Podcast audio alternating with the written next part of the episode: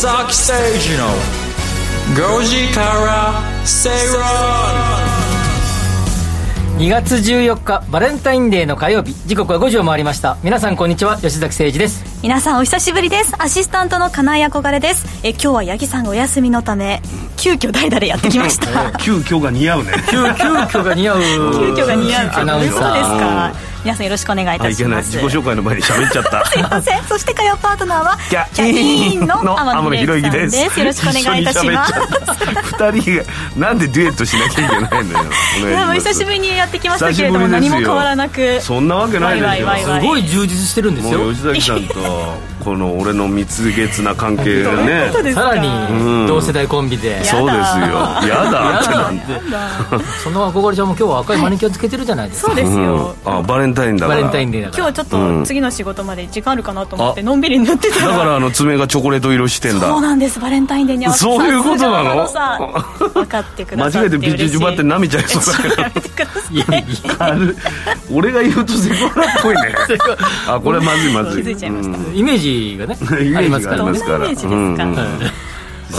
うん。いきなりあの、ええ。あれですよツイッターで憧れ家を買った、いいよかった。あツイッター。あそんなこともありましたねあったね。本当だよね。懐かしいですね、憧れ食べっ子動物をくれた バレンタインにおバレンタインデーですって言ってチョコじゃなくてね、はい。食べっ子動物ビスケットくれた、ええー私が大好きなお菓子。なので50円ぐらいですか？30円ぐらい？いいじゃないですか。値段じゃないんですよ。もう。値段じゃないよね。すぐ値段にするから。価格だよね。違う一緒です。そういうの昔よくやってました漫才の量。そうだったんですねいやー久しぶりにやってきましたがもうこの感じもヘラヘラしてる感じも何がヘラヘラしてんのよ。ちゃんとしてますよ、ね、今日見てください日経新聞、はい。日経新聞一面見ましたか？今日。上田日銀総裁国会に提示。そうよ、はい。丁寧に答えてましたよ。急ななんかインタビューみたいなのもね、ええ。あのこうええ今後、まあ、そういうことがありましたらちゃんと皆様の質問に答えたいと思いますので,、そうですよ。雨の日。誠実そう。あともうすでにアメリカのなんかお偉いさんたちが、あの上田さんはすごい人だみたいなことをコメントしてましたけど、ここら辺も吉崎さんね、はい。お聞きしたい。あでもあの上田さんねあの、MIT のあの大え博士課程で言った時バーナキさんねあなんかおお知り合いというか同級生かなんかですね、学友さん。日本のバせーナンキいや日本で世界は日本のそうそうそう、まあ、世界的にはまあ、ちょっと前かなあの、増えていた学者系学者系の、えー中央銀行総裁というパターンですが、まあ、現在はね、ん。えー ECB もアメリカもあのどちらも学者系じゃないですけどね。ちょっと前は学者系の方々がやられていたとと。いう時期もあったなということで、まあ、日本もかなり、えー日本の学者系学者系の方は初めて。ねそれでも候補に上がってた人と全然違った感じがするんですか？雨宮さんね。日銀の副総裁で、まあ、えーそのまま順当かという報道もありましたが、まあ、どうもいる一部報道によれば誇示して、まあ、他の方にっていうことという説もあれば、わあ。最初からですね、まあ、ちょっとなんていうかな若干、えーそれそちらを前に出して、本当を隠していたといいううパターンも。話もあるし。もあるし。はい。まあ、いろいろな話がありますが、まあですね、いずれにせよですね、まあ、日銀は、えーまあ、一応せ政策的には独立した、えー活動をするとなってますが、まあ、基本的にはですね、まあ、政府の意向に従った、連動。まあ、政府の目的に沿った政策をしていくというのが、まあ、あの基本的な日銀のスタンス、はい。というかスタンスが、まあ、そのために存在しているわけです、はいはいはい。まあ、そういう意味では、えー10年ぶりの、えーまあ、正しく言うと10年ちょっとぶりの、えー総裁の交代だけれども、えー自民党政権はずっと続いているわけだし、ん。まあ、岸田総裁的には、えー黒田総裁の時も岸田総理でしたから、はい。そういう意味では、えーまあ、方針そのものは大きく変わることは、まあ、なないということですが、まあ、いかんせんですね、まあえーかなり長く続けてきた金融緩和政策を、まあ、どのタイミングでですね、まあ徐々にこう戻していくのかと。いう舵取りは悩ましいところだと思いますが、まあ、言うてもですね、まあ、言い方あれですけど、まあ、なんていうかな、総裁誰なんだっていうのは確かに10年ぶりに交代なんでビッグニュースなんだけど、まあ方針そのものは別に決めるわけじゃないです誰か。がやってももうね、まあ、まあ一応ル、うん。その一応政府の意向に沿った策を、政府の意向に沿った策を考えるのが日銀の立ち位置ですから、そういう意味じゃ策その考え方が若干どうなるかはあるかもしれないけれども、こういうふうなことでしようぜという方向性は基本的な政府が決めるっていうことですから、まあ、そこだけちょっとあの間違えないようにしとかなければいけませんよね。そうですね、はい、ありがとうございます。それでは今日のメニューを発表いたします。火曜日の今日はさまざまなマーケット動向や具体的な投資に関する情報が満載です。投資のスタンスやポートフォリオの構築なども提案していきます。番組前半は比べてみようのコーナーです。あらゆるデータを比較しながら投資のヒントを探っていきます。そして CM を挟んで気になるニュースのコーナー吉崎さんが今気になるニュースをピックアップして解説をしていきます。そして番組後半ではゲストをお招きしてお話を伺っていきましょう、うん、そして今日もツイッターでの皆さんのコメントをお待ちしています。番組のツイッターアットマーク RN アンダーバー GOJISEI ご時世をフォローして「ハッシュタグ #GOJISEI」「ハッシュタグご時世」でつぶやいてください今日は皆さんのつぶやきも見ながら、頑張っていきたいと思っていますので、ねそれでは今日も盛りだくさんでお送りしていきます。それでは番組進めていきましょう。この番組はワオフードココザスの提供でお送りします。吉崎誠二の5時から正論。この時間は比べてみようのコーナーです。あらゆるデータを比較しながら投資のヒントを探っていきます今日取り上げる話題はこちら。バレンタイン事情です。そうでしょうね今日2月14日ですからね、オンラインギフトサービスを通じた幸福度の高い世の中の実現を目指す、うん、ギフトモールオンラインギフト総研は、うん、ギフト利用の実態を探るためにグループで運営するギフト関連のプラットフォームの来訪者の検索や購入データをもとにギフトのトレンド動向を分析したレポートを発表しています。今回は今年のバレンタインに向けての売れ筋商品の動向について去年の同じ時期と比べてどうなのかというのをちょっと発表していきたいと思います。ああそうかチョコ以外もあるもんね。はい、うん、では2023年バレンタインギフト何が人気でしょうか？えあみんなで考える。はいどうですか？えー、何だと思いますか？まあベースはチョコでしょ？チョコでしょうね基本はね、圧倒的にあと何男の人？ネクタイ。おおハンカチ。あるんですね。あああるあるある。さすが、うん。えっと、去年は洋スイーツが、えー、47.1%だったということなんですが 今年は雑貨が42.9%と首位を占めたということで、どんな雑貨かというと、1位はまあチョコレートなんですけども2位にボクサーパンツが入ってるんですねで3位が下着なんですよ。おあれ？ボクサーパンツも下着じゃないの？えー、ボクサーパンツ以外の下着？っていうと？ボクサーパンツの下に何履くのよ？何？プロボクサーパンツ？何？レスラーパンツ？パンツちょっとでも下着でも T シャツかもしれないよあインナー下着インナー下着をに。インナー下着を履いてさらにボクサーパンツ履いてる男子俺一人も知らないけどなんで脱がされる予定ってこと？えどういうこと？などういうこと？インナー下着って着てないですか？インナーのこのもっとあのビマイクロビキニみたいな？上上あそれはそれは着る。よそれユユニクロ的なそうそうユニクロ的な今着てますよちょうど今。そういうのをあげてるんですかそれをあげてんの？下着、下着でもあんじゃない？でも。でもこれかわい。いいちごってかわいいねいちごが5位に入ってますけどいちごをあげる。いちごかわい。いちょっとバレンタインのイメージもけど下着。スタイリストさんはねはい。天野さん何やってるんですか？靴靴下にあのビスケットかなんかくれましたよ。靴下にビスケット？それそれなんかブラックビスケットだよ違う違う違う。靴下ビスケットじゃないのよ。だから下着じゃなくて憧れちゃん聞いてよ。聞いてますよ。ずっと聞いてますよ。靴下にチョコレートを入れて靴下の中じゃないよ。靴下。ちょっと全然意味が分からない。クリスマスのイメージになっちゃってる、はい、違う違う違う。あのボクサーパンツとチョコをくれるのと同じで、はい、靴下とチョコをなんかくれるパターン。そうそうそうそう。靴下をあげたいけど、まあ、一応バレンタインだしチョコもつけとくかぐらいの、まあ、ど逆かも分かんないね。チョコだけだとあれだからなんかちょっと小物をっつって靴下入ってない。全然。下着。靴下。でも下着の一部なんじゃない？そうですね。それこそ下着に入ってるのかもしれないえっとなんか入ってますよ。えっと12 12 まあでもでもでも。でも上げやすくない？値段も手頃だしさ。確かに下着よりは靴下の方が上げやすいかな、そうね。もう3足いくらの分割されたらちょっと嫌だなと思うけど。確かに3つで1000円みたいなね、うん、確かにそうですね。そう。あと昔よりさ あのギリって書いてるチョコがなくなったよね。そうみたいですね、あのー、もらってもね屈辱的な感じがするじゃん。これ別にチョコに罪はないんだけどさ、うん、そうですね。わざわざギリですって言われてもね、うん、そうそうさっき憧れちゃん言ってましたよ。天野さんそこギリですけど。言ってない。一言も言ってないですよ。ギリでしょ。一言も言わなくてもギリでしょ。やっぱりピエール・エルメとかさそういうゴディバとかさ高けりゃいいって問題じゃないんですよ。そういうのだとあありがたいな。いやいやそんなことない動物に失礼じゃないですか。ダメっ子動物はカジュアルで好きですよ。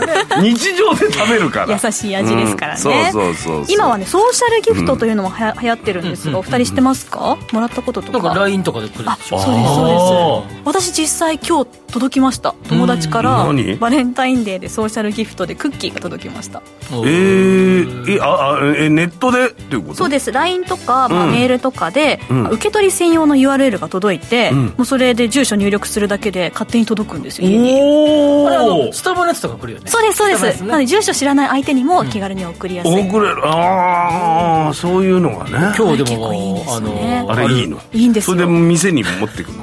あもっと勝手に家に届くんですよ。家に届くあでもさっきのスマホで入力すれば店に行ったりとか。あの私プレゼントもらった時に開けた時のリアクション取るのがすごく嫌いなんですよ、ああみたいな、あ。りがとう嬉しかったみたいなのが苦手なのでこのサービスすごく好き。えなんかめちゃめちゃなんか嘘嘘つけない女みたいになってます。ちょっと待ってよ。そんなの自然でいいじゃない。開けた時にあ、そうでもなかったなっていう時のリアクションが顔に出ちゃうってことを言ってるわけ。うれじゃ本当に嬉しかったら嬉しかったで恥ずかしいっていう、うん、ああそう。なので、えー、でももらい方っていろいろパターンがあって手をね、はい、こう机の上に置いている的な今日の今日の我々今日の我々みたいな感じもあれば昔なんかあのね学生の頃だやっぱりバレンタインって、うん、わざとちょっと遅れてさその日は行ってさ。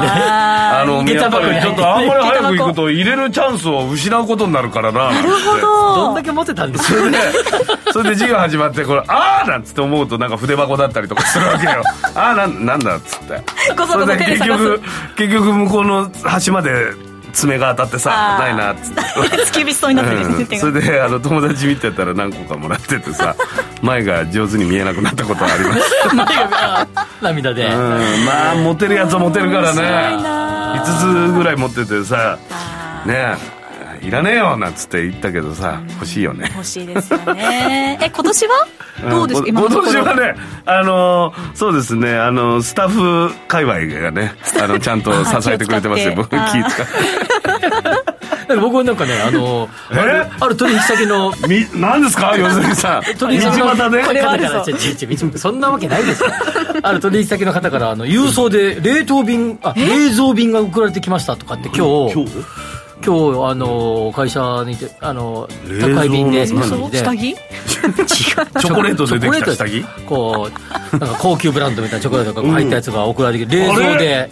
もう絶対絶対箱に箱にちゃった箱にですね。ちょっと動揺してる。箱が箱に。箱の抑揚が間違えるぐらい箱にあの24日のに必着って書いてシールが貼ってあって。で送られて冷蔵で24日？14日？どんだけ動揺してんですか？めちゃめちゃ動揺して吉崎さん。えー、じゃあもう必着でバレンタインで吉崎さん狙いで狙いで。来てるんじゃ。狙いじゃなくてそれは多分あのこの仕事お取引先ですから。取引先だってそこまでなんかね。取引を。いやいやいやそれで。だからいい物件紹介してくださいよみたいなこと。不動産言ってませんけど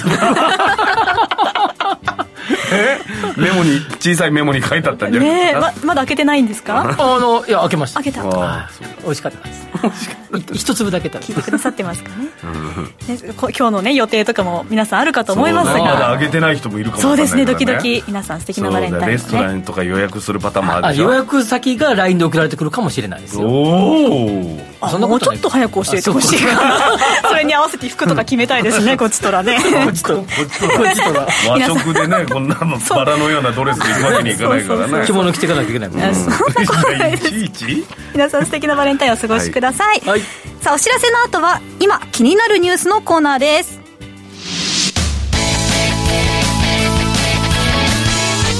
吉坂誠二の5時から正論。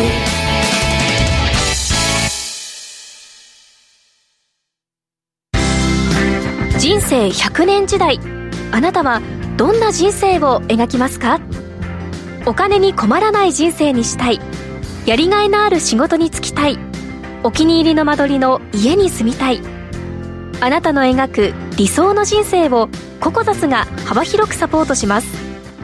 さまざまな資格を持った専門家がお金仕事住まいについて無料でアドバイス。一緒に豊かでワクワク生きる未来を作りましょう。詳しくは番組ウェブサイト右側のバナーからココザスホームページをチェック。おはようマーケット。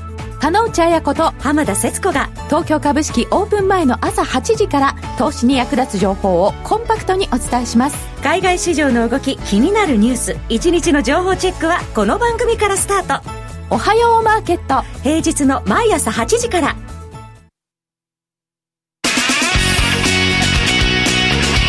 吉崎誠二の5時から正論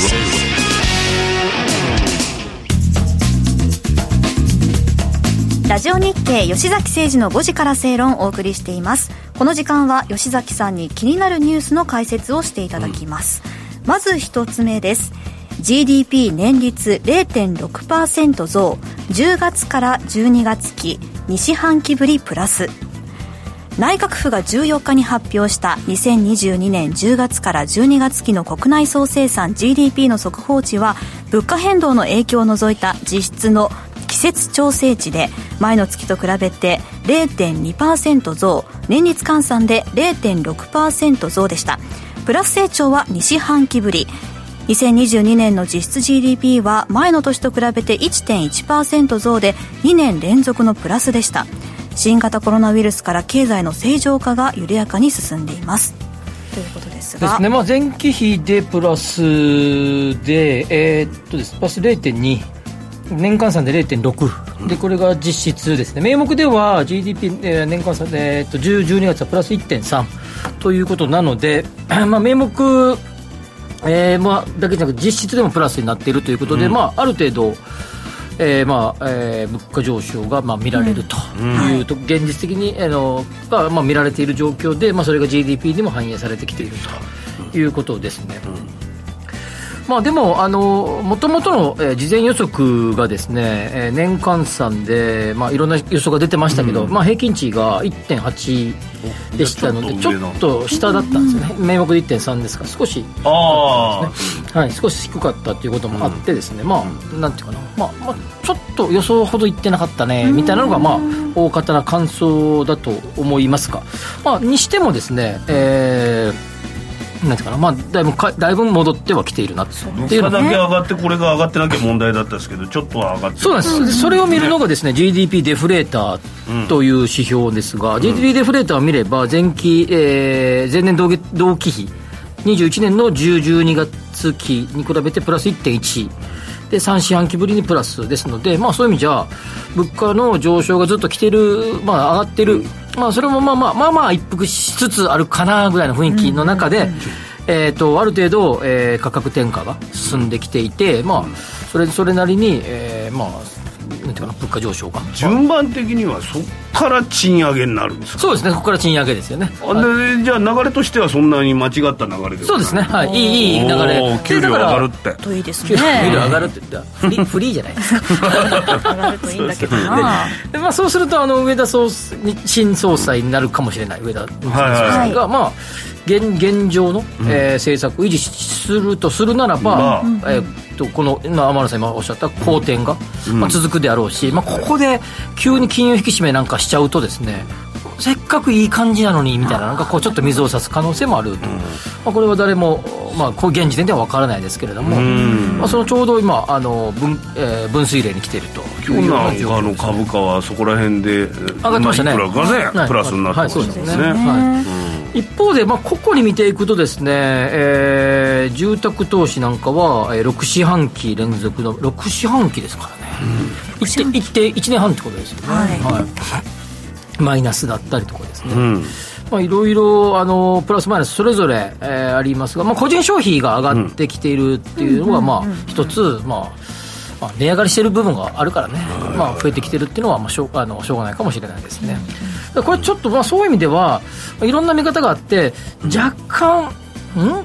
もうちょっといいんちゃうの？みたいな見方もある一方で、まあまあ、あの他の個々の数字を見ていれば、えー、輸入と輸出のバランスとか見ていれば、まあまあ、えー、いい感じじゃないですか？みたいな感じもあるし、先ほど言った GDP デフレーターの数字を見れば、えー、3四半期ぶりにプラスに来てるので、これは多分一番ですね、まあ、今さっき天野さんが言った通りですね、そその循環に入りつつあるとは、まあ、見えて見て取れるんじゃないかなと思います。じゃあ、ええー、っていうことではないんだね、まあまあまあまあまあまあ、よしとしよう、別に、僕が言うことで6070ぐらい。まあまあまあいいぐらいな感じですかね、はい、そんな感じだと思います、はい、分かりました。では次のテーマにいきましょうか、はい、次は、えー、電気代値上げ幅すごいでしょ？うん、オール電化の家とかなかなかの値段になってるみたいなのよくニュースでね、うん、そうですね。はい、大手電力会社による家庭向けの電気料金の値上げを消費者目線で審査するプロセスが13日に始まりました、うん、河野太郎氏は大手4社のトップらを呼び値上げ方針などの聞き取りをしましたと。家計に占める電気代の割合は2000年以降で最高水準に達しています、うん、値上げ幅抑制も視野に妥当性を見極めるということですが吉崎さん、うん、まずこの電力絡み、えーまあ、経産省じゃないの？っていう感じがするんですが、まあ、一応経産省の管轄であるんだけど、一方で、えまあ、消費をする、まあ、一般国民に影響があるということなので、まあ、消費者庁が、まあ、聞き取り調査をするということで、まあ、河野太郎消費いろいろ絡んでいくんですね、電力とかになると。そうです、まあ、あの実際に、えーとまあ、我々も払ってるわけですから、消費してるわけですから、それで各、えー、電力7社がですね、まあ、全部じゃないんです。けど全日本中の各それぞれ地域地域でありますけど、そのうちの7社が、うん、えー、2から4割の値上げを申請しているということで、本当にちょっとそんなに上げて大丈夫なの？みたいなですね。どういう状況？みたいなことを聞き取ったというわけですよね。これは電気作るためのあれがお金がめっちゃかかってるってことですね。ということですよね。ということなので、うん、で多分えっ、ー、とまあももっとコストコスト削減、うん、あのいいあの企業努力してんの？みたいなことを多分聞いた、ということだと思います。で、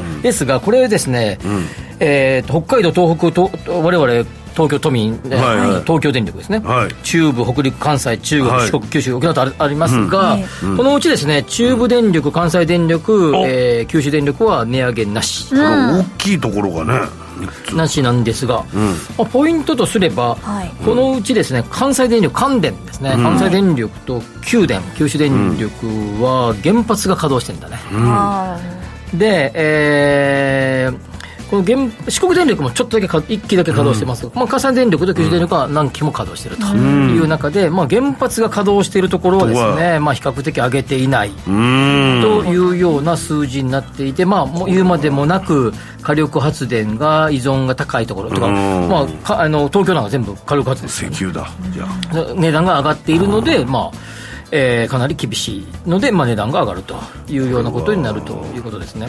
で、うん世界的に見てもですねやっぱりですね、うん、ドイツとかもですね、はい。えー、もともと2022年末で原発やめます、うん、と言っていたんだけど、う？ん、えーえー、ウクライナ情勢がこう悪化することによって、天然ガスとかが入ってこないので、延延長ですね、うん、23年4月まで延長、まあ、冬の時期はやっぱ使う量も多いので、延長しますよ、そして、えこれだけですね CO2 出すな、排出するなと言っている中で、あのヨーロッパで特にみんな言ってますからね、はいはいはい、中で石炭のを使う火力発電も再稼働しているという感じで、えー、矛盾しちゃってますもんね。世の中的には脱原発、脱 CO2 ちゃうのみたいな雰囲気からですね、うん、まあ、でもこんだけ上がるとさと、うん、しょうがないよねみたいなモードになってきて、我が国においてもですね、うん原発政策は完全に方向転換をして、うん、60年間はあの稼働できるような形に変えました。ので、まあ、稼働できるような状態のものは、まあ、ものは、はい、していこうじゃないかっていう。ふうに変えました、まあ、これ岸田総理が変えた結構大きな決断だったと思いますが、うん、ちょっと前までねあれだけ原発やめようみたいなムードでしたが、うん、もう今これはもう今やるっていうムードに変わってきてますから、ね、これだからこういう本当に差し迫った状況の時に国民に真意を問うのが一番いい感じがしますけどね。ですよね。まあそうです、そうです、ね、お金なのか、本当に原発安全を取るのかっていうことをね。うん、そうですね。うん、それもあのその通りだと思いますね。うん、まあでも実際的にやっぱりこうやって見ると、やっぱ原発を効率的に、まあえー、電気をはなってあの発電安定はい安定性と、まあ効率性があると。いう発電装置なんだけど、一方で安全性どうなのっていう議論もあると、まあ、この辺のトレードオフをどう考えるか、まあ、天野さんおっしゃったように、もしかするとこれは選挙とか、国民の信を問うっていうのが必要かもしれないですね。防衛費のことについては同じですよね、まあ、それもある程度大きな変政策の変更ですから、まあ、この辺合わせてですね、そろそろ選挙やってもいいんじゃないかみたいな気もしなくもないですよね。さあ続いてのテーマは進行を支える赤字でも融資ということで、え、フィンテック企業の資金調達が変貌しています。赤字企業への融資が可能になるスキームや支援の体制が整い大手銀行もフィンテックなどスタートアップへの積極的な資金提供に動き出しました。数十億から数百億円の大型融資も目立っているということですね、えー、まあ、あので創業間もない会社に対して、はい、まあ、例えば国とか地方自治体が、まあ、若干助成金を出すみたいなことはある一方で、うん、えー、まあ、それからもうちょっと経った時に、えー、そういうベンチャー企業が資金調達する術は、えー、いろんな、えー、エクイティ投資つまり、えーまあ、出資とかですね、まあえー、株式を、えー、バリエーションって言いますが、まあ、算定をして、えー、例えばもともとは最初は 1, 株1万円だったものを、うん、まあ、15万という算定を出して、うん、それに対して出資を募ろうとか、う。ん、第三者割増投資をしようとかっていう形で、いわゆるエクイティ投資での、エクイティ出資での資金調達をするのがベンチャー企業の、まあ、これまでのパターンだ。パはい、なぜかというと、はい、その手の、まあ、大抵ベンチャー企業で出発したばっかりのところは、赤字が続いていたり、まあ、これからの、えー、お金がどんどん突っ込まなきゃいけないところが多いので、まあえー、決算上はあんまりよろしい決算が出ないと。出ないと。さらにですね、最最初に投資するわけです、ね、ですからね、はい、お金バンバンに突っ込んで、人と金と物を突っ込んでますからね。でそこでさらにですね、そういう会社は、まあ、資金、資産余力もない、担保するようなものもないということで、うん、えー、銀行、はい、銀行などの、いわゆるデッドと呼ばれるですね、うん、デッド融資が受けれないのがこれまでのパターンだった。はいはい。という中で、えー、一部のですね、まあ、フィンテック、つまり、まあ、何らかのですね、うん、まあそのまあまあ、DX っぽいイメージの企業、に関してはですね、あるいはまあフィンテックですから、まあ、フィナンシャルの、えー、DX 系金融系の DX 系の会社においてはですね、うん。えまあ、大手銀行は今か貸そうとしているというのが記事ですが他にもですね別にあのフィンテック系じゃなくてもいろいろこういうの取り組みがあって、まあ、要はですねデッド融資が、えー、そういうベンチャー企業にも広まってきているということなんですが、うん、まあ、いいことだよねとなんだけど、うん、この背景は多分ですね、大手銀行が貸し先がないんだよね。大手銀行はあのやっぱり、えー、住宅ローンに対してめちゃめちゃ低金利で貸していて、まあ、これすごく間口をで儲けるその術がないわけですね。さらに普通の民間企業は社債とか発行するするので大手企業は。だから少しぐらいリスクを負いながらも伸びそうな企業にお金を出そうじゃないそうそうそうそう。俺らもそうこ金を貸さないと始まらないぞと、うん。うん、そもそもですね銀行ってそういう役割ちゃう,、ちゃうかったのというのでこれまではですね保守的な感じで、そういうチェックをして教会社まだまだで危ないぞ危ないぞ分かんないねみたいなとこ貸してなかったり、担保がないねってとこ貸してこなかったっていうことがあって、でもそろそろですねそういう時代じゃないんじゃないかっていうことで大手銀行も貸し始めたと。このだから銀行業務として審議するわけですよね。この会社はどうなんだそうそうそうそう。天野商事大丈夫かと。大丈夫かと。やばいぞなんつって。だってでもここは伸びるんじゃないですか。こういうことがあったらみたいなのを銀行内でやり取りするそうそう中でそれをもんでそういうことをまあ審査する部署を作ってまあスタートアップの会社なかなか大変ですねいやでもこうしていかないと会社、うん、まあ、日本ぐらいですこの保守的なのは。ああそうなんだ、ええ。特に地方なんてやっぱこういう地銀なんてこういうことしていかないと逆に。貸し先がないと思いますよ。本当にここの中にユニコーンじゃないけどもう一つのずば抜けるような企業を見出したら、それだけの見返りもあるわけですもんね。でもこれはねあのデッドなんでああそうなんだ。デッドなのはつまり何年以内何年までにこの分の金利をつけて返すっていうスタイル。なんでさっきの今の話はエクイティ投資ですね。出資をするパターンはベンチャーキャピタルとか出資するパターンはそのパターンで、えー、上場したら何十倍。銀行はそのそうかデッド決まってる、ね、はい、デッドあれなんで、まあ、決められたら利回りが返ってくるということですが、まあ、銀行に役割って本来こういう応援することちゃうのというような気がしますので、やっとそういう意味じゃ正常化。動き出した。動き出した。銀行もちょっと余裕が出てきたのか余裕がないから 貸し先がない そういうことなんですね。ありがとうございました、はい、やれやれくんさんから今日の鎌タイムのゲストは鎌田さんじゃなさそうって来ていますがどうなんでしょうか？お知らせの後はゲストをお招きします。吉崎誠二の。5時から正論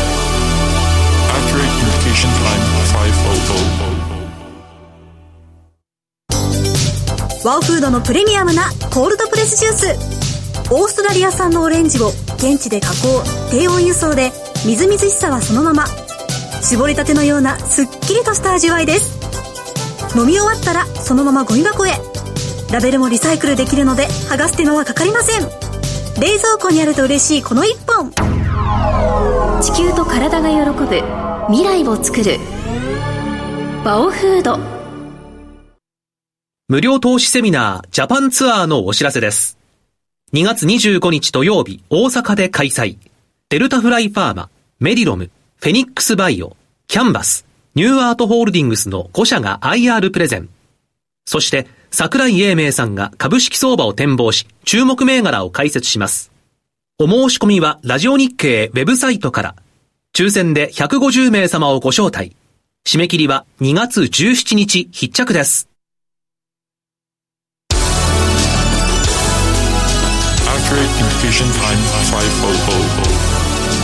吉崎誠二の5時から正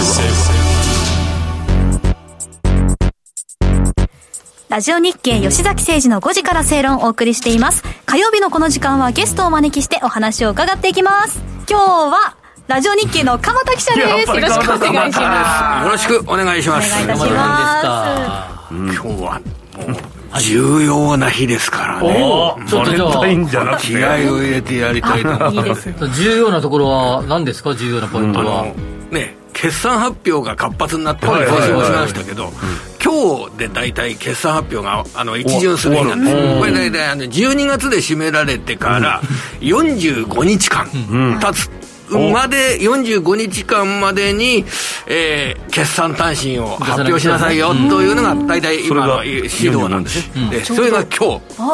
大体じゃあバレンタイン毎毎回そんな感じなんです、ね、1月は大体31日までありますよね、必ず31日まであります。けど、2月は14日まで、今日それ大体決算が出揃って、すごくいろんなものが見えるようになって、なってきた。じゃあ教えてください。いろんな見えてるのにさらに。1911っていう証券もういきなり銘柄が来ました住友林業って会社があります、はい、これ憧れさんなんかもね、はい、あのおうち関係で あの結構お名前なんかを聞い。たんじゃないかと思いますが、はいはい、もちろんです。この住友林業って会社は、あの一般的にはどんな会社かっていうふうに捉えられるとああ木造住宅の落ち着いた木造住宅で、うん、あのできれば買いたいけどちょっと高いなモデルルームの家に行っても他のあの住宅会社と比べると、はい、やっぱり1000万円ぐらいは高いなっていうような、そういうイメージを日本人の方持つと思うんですけれども、実はこの会社は、アメリカの住宅事業が利益のほとんどを稼いでる会社なんで、ね、びっくりするでしょこれって。アメリカ木造住宅多いんですか？あのこれは本当にねあの数字で言うとすぐ分かるんですけどね、うん、あの今日決算発表が行われてあの22年の12月期本決算、うん、12月の1年間の成績、うん、えこれが経常利益でいうと全体が1950億円だったんですけど、うん、このうちアメリカで稼いだ利益が1600億円、うん、1950分の1600、だから8割8割はこれあのえー、アメリカで稼いでる会社なんですよね。だってね、ね、あの、日本で生まれて、日本の木造住宅で有名な会社なのに、うん、実は利益の8割がアメリカで。それも信用度がすごいんですか、やっぱりメイドインジャパンの。そうですか？ここの会社のあの、会員法にたまにコメあの連載してますけどね。すごい。あ、これも吉崎さんの、ええ、もう、まあ、専門分野ですね、意外とあれですよね。あの、木造卸もやってんだよね。林業。卸はい。そうですね。あの、お家の完成品だけではなくて、あの、材料。材料ですね。材料の供給っていうのは結構かなりアメリカで利益が出てそれがいいそれ日本の木を持ってってるんじゃなくていや、それもあるし、海外から取ったやつもやっぱり、ね、海外ってスケールがでかいですもんね。アメリカでいうと木材の量などが、調達の量だとか、本当にスケールがでかいなと、あの日本と比べるとスケールでかいなと思うんですけど、で、これでいろんなものが見えるっていうのは、この会社12月の決算ですから、今日発表された、あの3時終わった後に発表された決算で、23年12月期、うん、今年の12月のまでの1年間の業績見通しが出てきた、これも調べてみるといろんなものが出てきますよ、何ですか？で今年度は営業利益の見通しを1000億円ぐらいで見てるんですけど、これが560億円分営業利益だと減益、うん、要は35%減益です。そうですね、まあ、それでも絶対そうでしょ、うん、アメリカのあの状態を見てたら、そう。ですよね、アメリカの住宅の状況が、この会社を見ると、すごくよく分かってくる、あら、これちょっと大変だ、ね、8割の利益を、ね、アメリカでやってて、それが。それでこのね、資料を見るとですね、ものすごいいろいろな、もうアメリカの住宅が分かるぞっていう感じのデータなんですよ。うん今年アメリカで、はい、じゃああの住宅のプロの憧れさんに質問しましょう、うん、今年住宅をアメリカで住友林業は何件売るでしょうか、え？何件何件何件ものすごい量でしょ、だって。だってもうはい。321はい。2億。そんなに売らない 3億人3億人しか人住んでない。3分の2の人が急に家買ったらとんでもないよねこれ。これがですね9000件なんですよ。9000件鎌田さん殺しになっちゃった。スケール小さい話になっちゃったよ。金額金額金額で言うといろいろありますけれどもね、でこれで面白いのがその販売個数が12%減るんですよ、だからなるほど減るっていうのは分かりますよね。それで販売単価はじゃあどうなったか、うん、今年の販売単価は去年と比べると、えー、6%減ります、うん、6%単価が、価格が下がります、はい、さてこれも質問しちゃおうかな。日本円で大丈夫ですよ。日本円にしてきましたから。今年の住友林業のアメリカにおける販売単価住宅の1軒あたりいくらでしょうか？分かんない、はい3上物万。あもう大体合ってます、うん、6260万円、これも5000万ぐらいかな。これこれがですねあの6680万円だった去年と比べると、うん、えー、420万円減ります、うん、6%減ります、去年が6680万円、はい、ではその前の年はいくらだったかというとこれはもう私の方で言ってしまいましょう。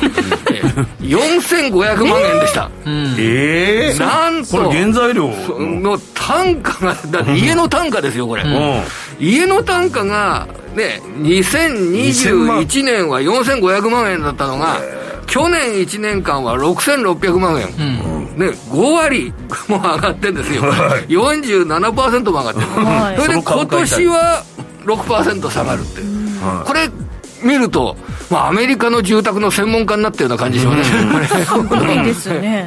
このデータ調べると、はい、でこれで僕ね、はい、明日の住友林業の株価。がこれが、どうなるかっていうことによって、あの今の気持ちの中だとですね、はい、この35%利益は減るけれども、うん、ひょっとしたら買われるんじゃないかなと、えー、なんか変なあの言いあの言い方になると思いますけど、今日新高値なんですよ、うん、今日2か月ぶりの昨年来高値更新、うん、決算発表を控えてます。はい。それで今日の段階で3時までの間に2か月ぶり新高値、はい、でアメリカの事業がこんなに比率高いんですから、うん、きっと業績悪くなるだろうなとか思ってますよね、そこでもう前の段階で今日その新高値を取っていた、うん、それで実際35%減益が見通しが出てきた、うん、でここであの株価が今日2482円2500円割ってるんですけど、はい、じゃああの一株利益とか配当金はいくらだろうかって見てみましょうか、一株利益がですね今年今年度、えー、35%減益になった結果385円の一株利益です、うん、となると予想 PER で6倍台、うん、減益ですよ。大幅減益ですよ、うん、で6倍台、で配当金は今年今期125円の配当金を続けると言ってます、125円の配当金っていうと、5%で2500円なんですね、うん。うん、5%の配当利回りの会社が もしもなんかこういろいろありながら、悪い時もいい時もありながら、えー、ちゃんと成長していくとするじゃないですか、はいはい、そうするとそういう株っていい株のような感じじゃない？いい株ですよね。ね。今5%の配当利回り、うん、まあいろいろ業績波がありますよ、うん、で今すごく悪い。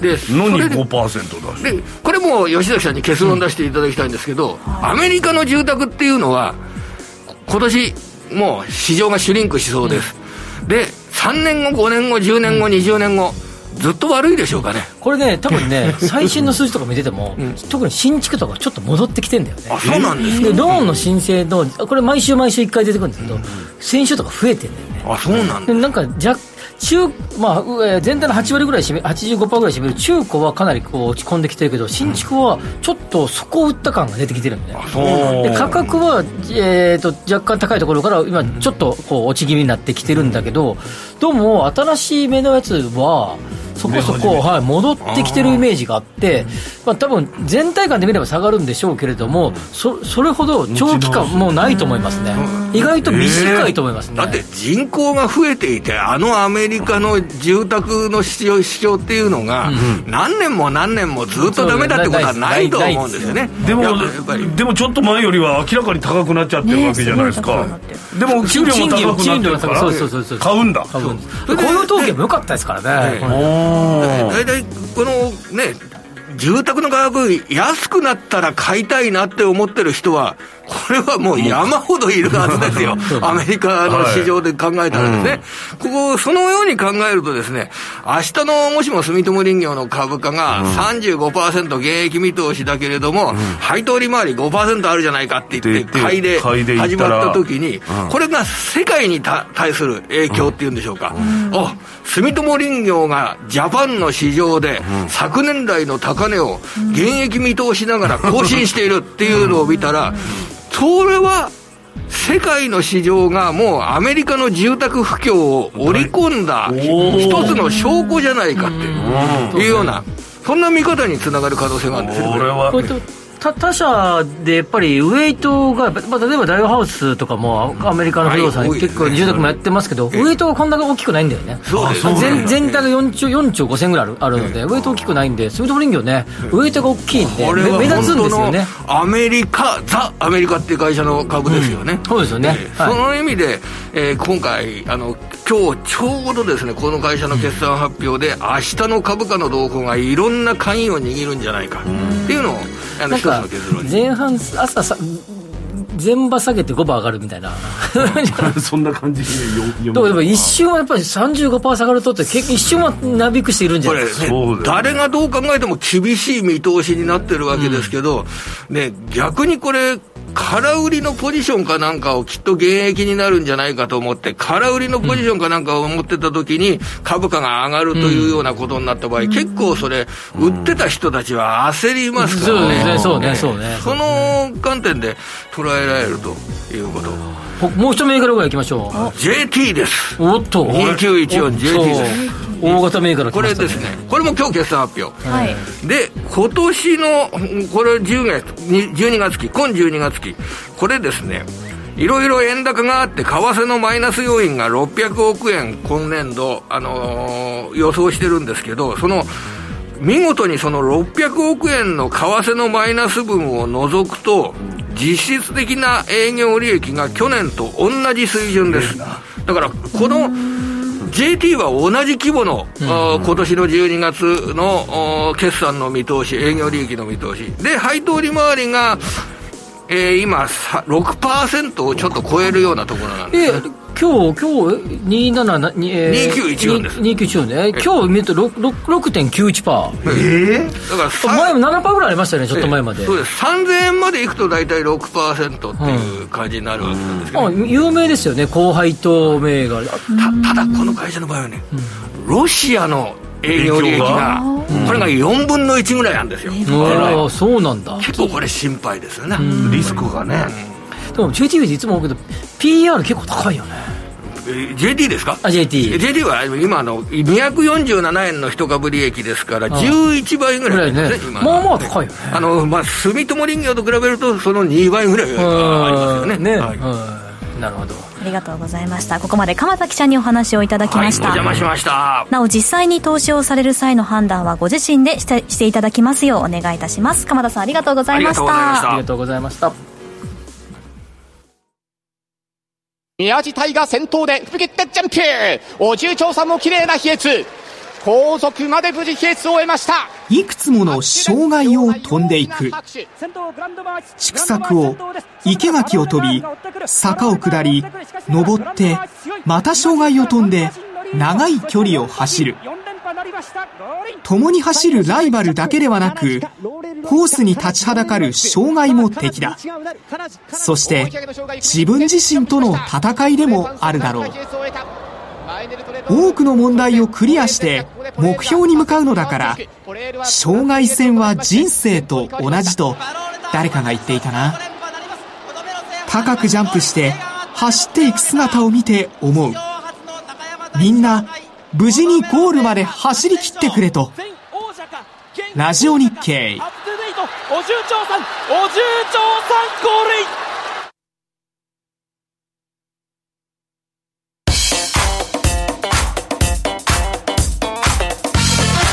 吉崎誠二の5時からスペイロン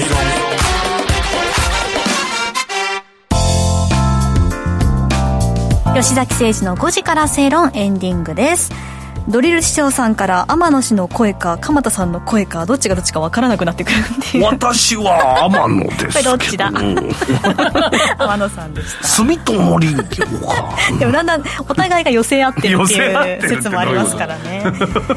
なんで鎌田さんが俺に寄せなきゃでも天野さんは鎌田さんのコーナーは真剣にメモしてますね、そうですね。めちゃくちゃメモしてますからね。住友林業。